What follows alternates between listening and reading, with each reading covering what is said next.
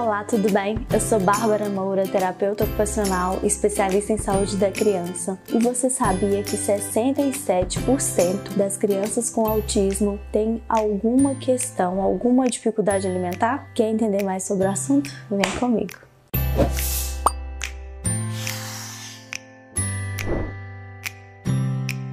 Isso mesmo, a porcentagem é muito alta de crianças que são autistas e que têm algum tipo de dificuldade alimentar. E essa porcentagem alta se reflete nos consultórios, nas pessoas que atendem, que lidam com crianças autistas, que realmente isso é uma dificuldade que a maioria delas apresentam mesmo. Só que às vezes em consultório a gente não consegue abordar todas as questões. Às vezes tem alguns, algumas questões, algumas dificuldades que merecem mais atenção do que a alimentação. Mas isso não deixa de ser tão importante quanto, até porque tem casos de seletividade alimentar, de dificuldade alimentar extremamente difíceis, complexos e que levam a criança à internação, a usar sonda, traz complicações nutricionais sérias, obesidade, compulsões alimentares. Então a gente tem que entender sobre esse assunto, orientar os pais sobre isso, porque é muito sério.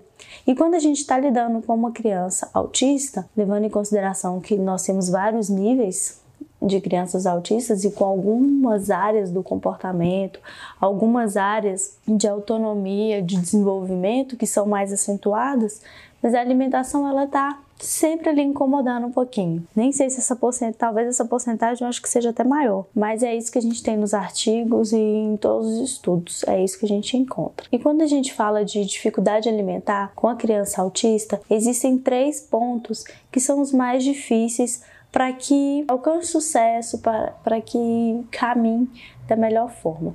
E a gente tem que identificar quais desses três processos são os que mais impactam o desenvolvimento e a melhora da alimentação do seu filho. O primeiro deles é o comportamento na alimentação, como que ele se comporta durante as refeições. O segundo é a seletividade alimentar propriamente dita. E o terceiro é a sensibilidade sensorial. Então vamos lá, falar de cada um deles. O comportamento. Ele fica muito agitado durante as refeições, ele chora, se irrita, sai correndo, ou não quer nem estar ali na mesa.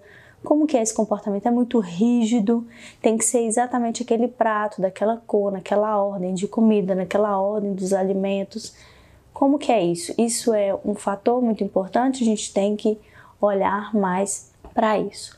Outra questão é a seletividade alimentar. É a criança selecionar exatamente o que ela vai comer.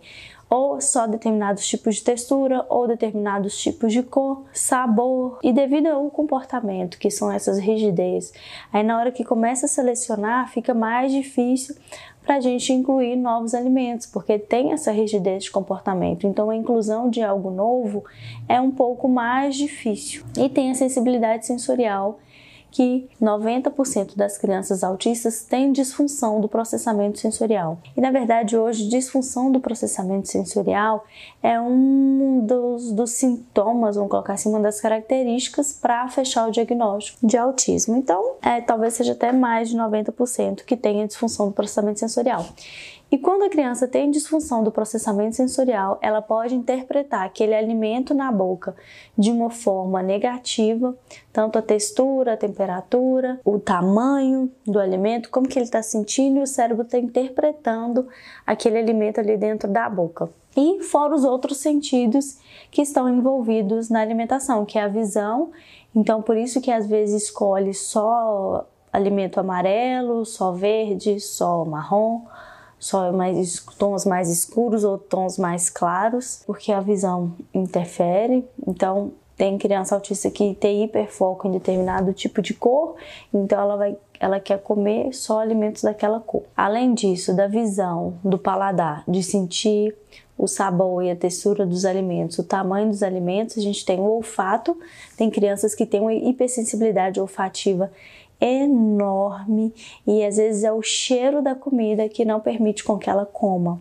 Aquele cheiro, o cérebro dela interpreta como se fosse algo muito ruim, muito negativo e que inibe os processos de a sensação de fome. Então inibe a sensação de fome da criança. E o tato, que a criança não quer tocar no alimento, a hora que ela vê, ela já cria uma repulsa, então ela também cria uma situação de estresse que também inibe a fome. Então, são esses três processos. Se é uma criança muito rígida, que tem um comportamento muito rígido, muito inflexível, nós vamos ter mais dificuldade para introduzir novos alimentos. Se ela já seleciona demais, isso vai ficando mais difícil. E se ela tem uma disfunção de processamento sensorial, é uma outra questão que tem que ser abordado e tem que ter acompanhamento de um terapeuta ocupacional. Na verdade, a criança autista, a grande maioria delas, tem que ter um acompanhamento com um terapeuta ocupacional, principalmente os que têm a formação, a integração sensorial para poder ajudar essa criança em todos os processos da vida dela. Porque a disfunção sensorial, ela não vai dificultar só a alimentação. Ela é importantíssima na alimentação, porque a alimentação ela envolve muitos sentidos. Mas para a vida, para a escola, para o brincar, para o convívio com as outras crianças. Então é extremamente importante que a sua criança esteja sendo acompanhada por algum profissional e que ele seja capacitado para isso. Mas como aqui a gente está falando da alimentação, então nós vamos focar na alimentação. Então vamos lá. E o que, que eu posso fazer para ajudar meu filho que tem um comportamento muito rígido? É, o prato dele tem que ser sempre o mesmo, sempre a ordem, sempre os mesmos alimentos, sempre da mesma forma. Primeira coisa, uma é o que eu sempre falo. Nós não vamos tentar mudar isso a princípio no momento das refeições principais, tá? E a gente tem que pensar também se essa rigidez, se essa rotina é, é inflexível que ele tem é algo que prejudica, é algo que te irrita muito, algo que tem algum fator que prejudica a criança ou não. Porque às vezes ela tem aquele comportamento ali, mas tá tudo bem, tá fluindo, ela come, come de tudo, é, ou não come de tudo, mas come uma variedade é, suficiente para a alimentação dela, para a nutrição. Então, a gente tem que ver até que ponto também a gente precisa preocupar tanto e ligar tantos alertas, tá? Tô falando em casos extremos mesmo, que só come aquele alimento daquele jeito e que isso pode causar algum prejuízo para ela. Então nós vamos começar a brincar com essa criança em outro momento, em outra situação, usar a motivação, usar a motivação dela, que a criança autista, a questão é a seguinte, a gente tem que entrar na motivação dela. Todas as crianças são assim. A gente tem que ir de encontro a ela para pegar aquilo que ela gosta e trazer para o que ela precisa. Né? A criança autista é mais ainda. Então, às vezes, para a gente conseguir uma conexão com essa criança, a gente precisa imitar ela. E tem várias técnicas comportamentais que a gente pode usar isso. A que eu mais gosto é o modelo precoce Denver, mas tudo bem, acho que todas as técnicas são bem-vindas. Essa aqui eu identifico melhor. E aí, às vezes você começa imitando a criança, do, do, fazendo do mesmo jeito que ela está comendo, e aí ela vai começar a olhar para você. Ela vai começar, olha, não é só eu que como assim. Então, a partir do momento que você está igual a ela, ela consegue te identificar. O mecanismo é mais ou menos esse. Então, para esses comportamentos rígidos, a gente tem que ir com mais cautela, mais segurança e tentar envolver ela numa conexão, numa motivação, tá? Pega aquilo que ela mais gosta, o brinquedo que ela mais gosta e aí você começa a brincar com ela, entrar em conexão com ela, só que isso depende de cada criança.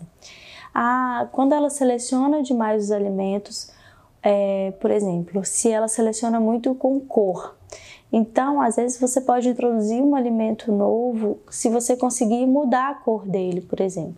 Sei lá, ela só come verde, você começa a colorir o arroz, sabe? Ou o, o que é mais comum, né? As crianças só comem coisas mais amarelas. E aí é que é o difícil. Então a gente vai ter que trazer alimentos dessa coloração. E às vezes até colocar um pouco de corante, às vezes até corante natural mesmo, para igualar aos alimentos que ela já aceita e que ela já come. Então tem que ser muito próximo já do que ela aceita, porque ela não vai aceitar aquele alimento no prato dela, por conta dessa rigidez mesmo. E aí a gente tem que ir com mais cuidado e pedir muita ajuda dos terapeutas que está acompanhando o caso do seu filho. É possível? É muito possível. E quando a gente usa a motivação da criança, a gente conquista muita coisa. E quando é disfunção sensorial, a gente precisa organizar essa criança antes de levá-la para a mesa.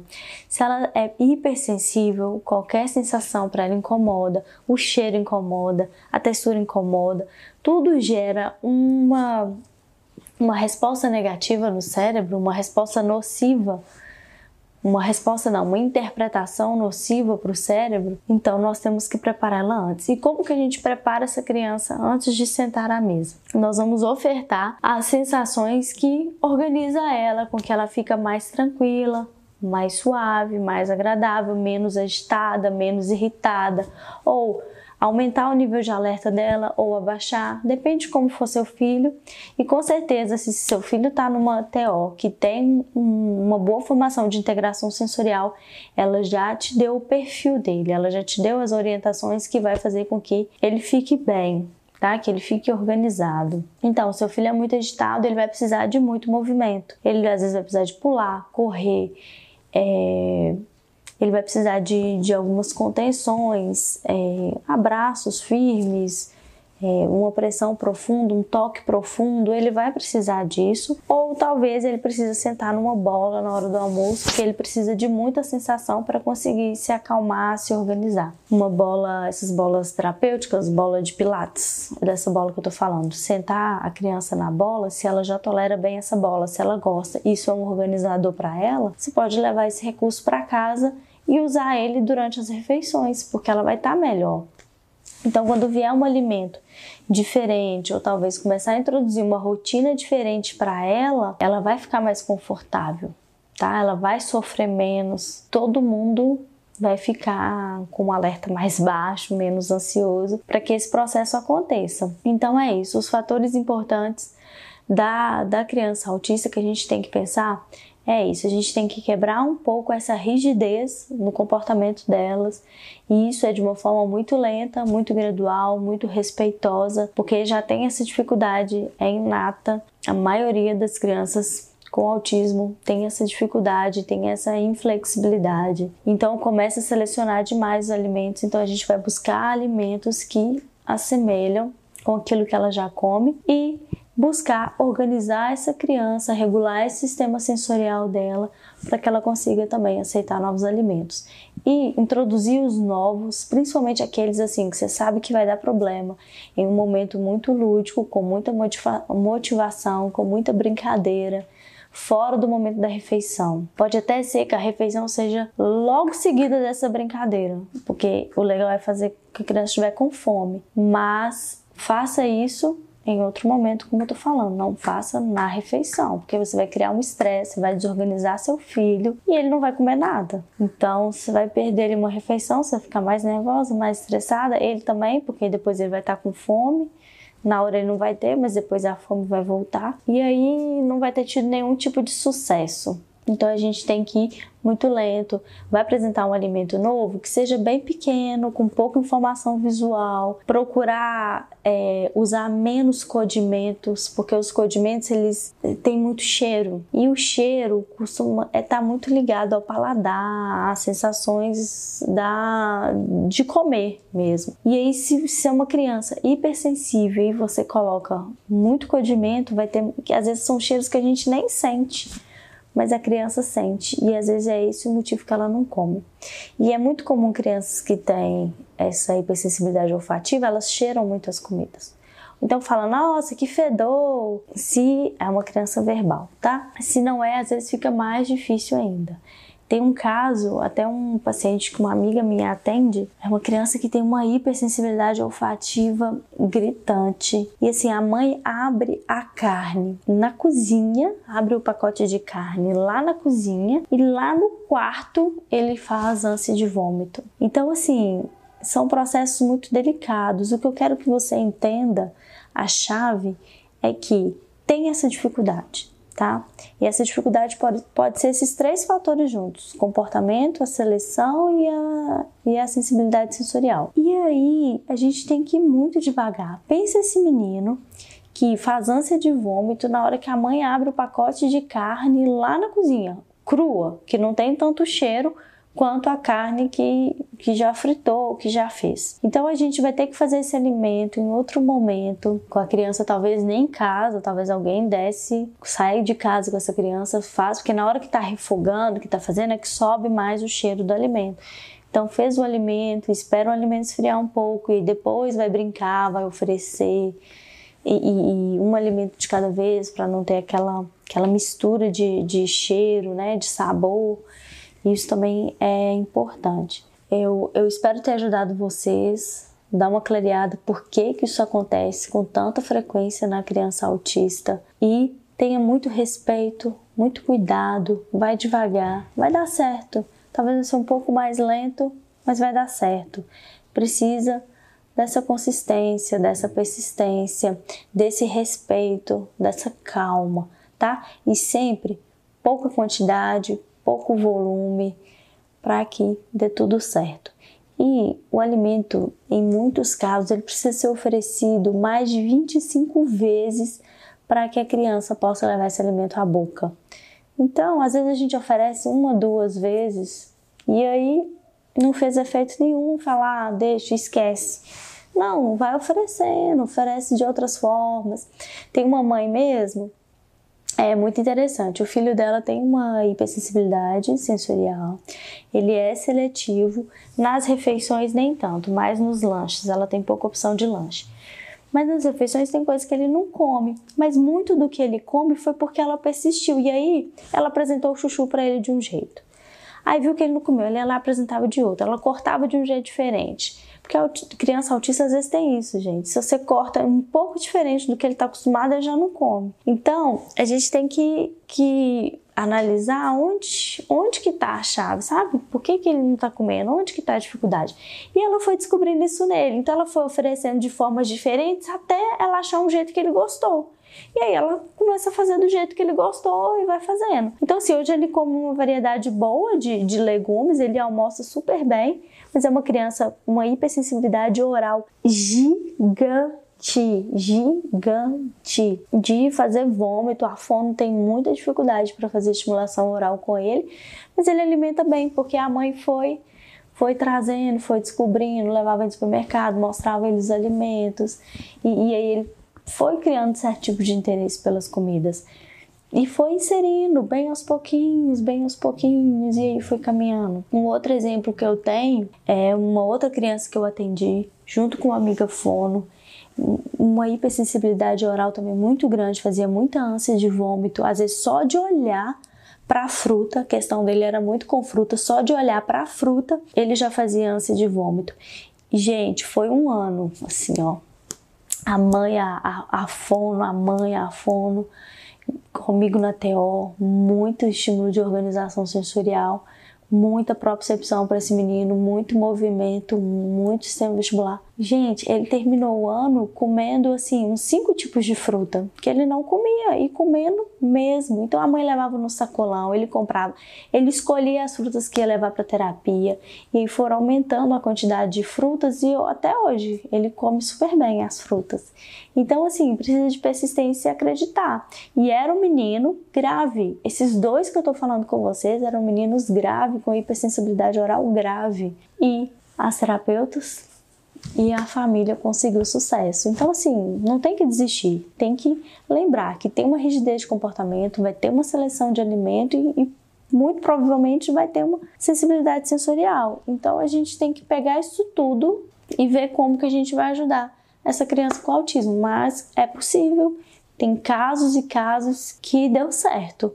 E outra coisa importante, porque às vezes a criança ela come de tudo. Aí hoje ela começa assim: ah, isso é muito comum na criança autista, mas também é comum com criança que não tem, que não tem disfunção nenhuma. Ah, não, eu não quero a beterraba. E ele comia beterraba, e hoje não quer. E aí o que, que a mãe faz? Para de colocar no prato. A gente não pode parar de colocar no prato. A criança não, não quer comer, não come, mas está lá no prato. Porque a partir do momento que ela para de ver, ela para de comer também. Ela vai perdendo aquele contato com o alimento. Então a gente não pode tirar. A gente dá o recado, a gente deixa ela tranquila que ela não precisa comer se ela não quiser, mas que vai ficar no prato dela. É isso. Muito obrigada. Lembra, curta, compartilha, se inscreva no canal, salva esse vídeo e se você quiser me segue lá no Instagram barbaramoura.to. Tá bom? Muito obrigada. Até o próximo vídeo.